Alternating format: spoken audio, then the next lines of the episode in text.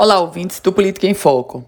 A gente falou hoje sobre o novo decreto da governadora Fátima Bezerra e, aliás, mais do que isso, sobre os decretos dos prefeitos municipais, em especial do prefeito da capital Potiguar, o prefeito Álvaro Dias. O fato concreto é que a governadora Fátima Bezerra já anunciou um decreto que passa a vigorar a partir de hoje.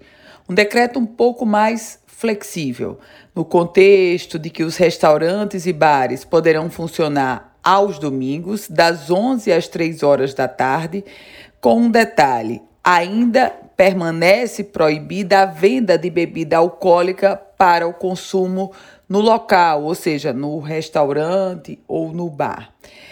Desse decreto da governadora, também um outro aspecto: o toque de recolher agora vai ser das 10 da noite até as 5 horas da manhã.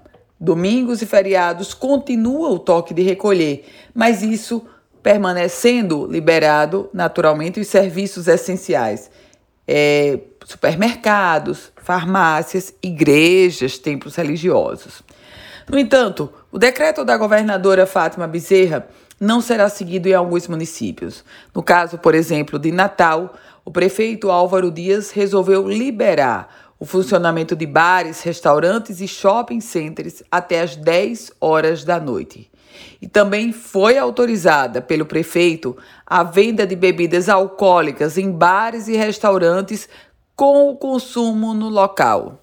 Na prática, nós estamos diante de um capítulo que já conhecemos: decreto do governo de um jeito, decreto de prefeito do outro.